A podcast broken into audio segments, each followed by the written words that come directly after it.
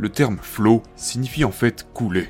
Plus précisément, il fait référence à n'importe lequel de ces moments d'attention et d'absorption totale. Vous êtes tellement concentré sur la tâche à accomplir, tellement concentré sur ce que vous faites, que tout le reste semble disparaître. Et il y a donc un certain nombre de choses que vous pouvez faire pour vous préparer et préparer votre environnement pour entrer dans cet état de flow. Les déclencheurs de flow sont votre boîte à outils. Le plus basique des déclencheurs de flow est la concentration totale. En fait, des études ont prouvé que les personnes qui obtiennent des résultats exceptionnels en ce qui concerne ces caractéristiques, qui obtiennent des résultats exceptionnels en matière de bien-être général et de satisfaction dans leur vie, sont les personnes qui accèdent le plus souvent à l'état de flow. Nous sommes tous capables de tellement plus que ce que nous soupçonnons. C'est un point commun que nous avons tous.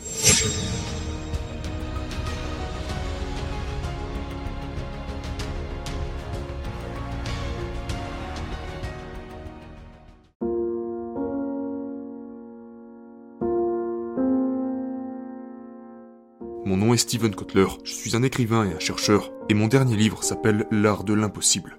Le flow est en fait un terme qui a été inventé par Goethe, qui tire ses racines du mot allemand Rausch, qui signifie déborder de joie. Nietzsche a en fait écrit sur l'état de flow.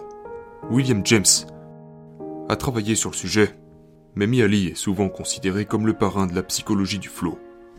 Il était très intéressé par le bien-être, le sens de la vie, pour parler aux gens des moments de leur vie où ils se sentaient le mieux et où ils étaient le plus performants. Et partout où il allait, les gens disaient tous la même chose. Je suis dans cet état de conscience altéré où chaque action, où chaque décision que je prends, semble se passer parfaitement sans effort. Le terme flow signifie en fait couler. Plus précisément, il fait référence à n'importe lequel de ces moments d'attention et d'absorption totale. Vous êtes tellement concentré sur la tâche à accomplir, tellement concentré sur ce que vous faites, que tout le reste semble disparaître. Mais l'une des choses dont les athlètes parlent beaucoup est ce qu'ils appellent la voix. Souvent, quand je skie en état de flow, je vais me diriger de droite à gauche, je vais faire ci et ça, et c'est très rapide. Et généralement, soit vous faites ce que votre voix intérieure vous dit de faire, soit vous vous plantez. L'équilibre défi-compétence est souvent appelé la règle d'or du flow. Et l'idée ici est assez simple. Nous accordons le plus d'attention à la tâche à accomplir lorsque le défi que représente cette tâche dépasse légèrement nos compétences. Pour faire ce travail et y devenir bon, vous devez devenir bon dans le fait d'être à l'aise dans un état d'inconfort. Vous devez pouvoir vous étirer sans vous casser. Et il y a donc un certain nombre de choses que vous pouvez faire pour vous préparer et préparer votre environnement pour entrer dans cet état de flow. Les déclencheurs de flow sont votre boîte à outils. 22 d'entre eux ont été découverts, et il y en a probablement beaucoup, beaucoup plus, mais à ce jour, les chercheurs en ont identifié 22. Le plus basique des déclencheurs de flow est la concentration totale. Ce qui veut dire que dans l'idéal, vous voulez commencer toutes vos sessions de travail dans un état de profonde concentration. J'aime me réveiller à 3h30, 4h du matin, car c'est là que je me sens le plus éveillé, le plus alerte. Ensuite, il faut essayer de bloquer 90 à 120 minutes pour entrer et rester dans un état de concentration ininterrompu. Pratiquez la gestion des distractions à l'avance. Donc vous éteignez votre téléphone, vous fermez vos mails, Twitter, Facebook, Instagram, etc., tous vos messages et toutes vos alarmes. Il y a en fait une étude qui a été faite qui a trouvé que, une fois que vous êtes entré dans un état de flow, si vous êtes frappé par la moindre distraction, un SMS ou peu importe, cela peut vous prendre jusqu'à 15 minutes pour réentrer dans votre parfait état de flow.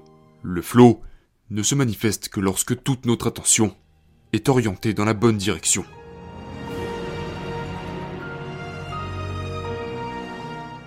Il y a beaucoup de motivations intrinsèques différentes, mais du point de vue de la motivation, il y en a cinq et elles sont toutes conçues pour être embriquées les unes dans les autres et fonctionner dans un ordre bien précis, dans un ordre bien spécifique. La motivation humaine la plus basique est la curiosité. L'une des choses que nous obtenons de la curiosité est la concentration par défaut. Quand nous sommes curieux à propos de quelque chose, nous n'avons pas à lutter, nous n'avons pas à brûler beaucoup de calories pour essayer d'y prêter attention. La curiosité est conçue, biologiquement une fois de plus, pour être imbriquée dans la passion. Maintenant pensez à ça.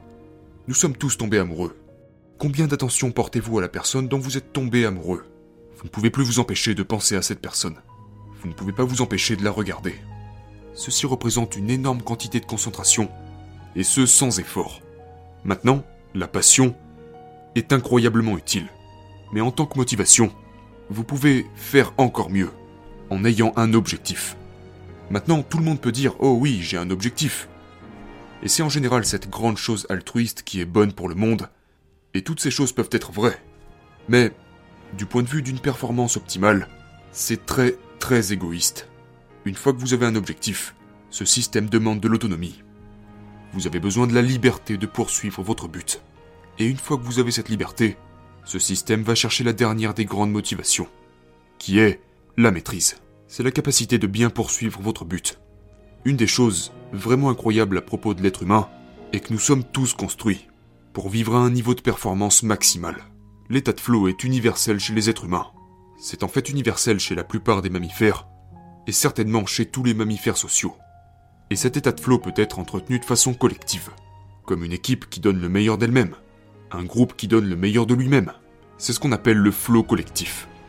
En fait, des études ont prouvé que les personnes qui obtiennent des résultats exceptionnels en ce qui concerne ces caractéristiques, qui obtiennent des résultats exceptionnels en matière de bien-être général et de satisfaction dans leur vie, sont les personnes qui accèdent le plus souvent à l'état de flow. Nous sommes tous capables de tellement plus que ce que nous soupçonnons. C'est un point commun que nous avons tous.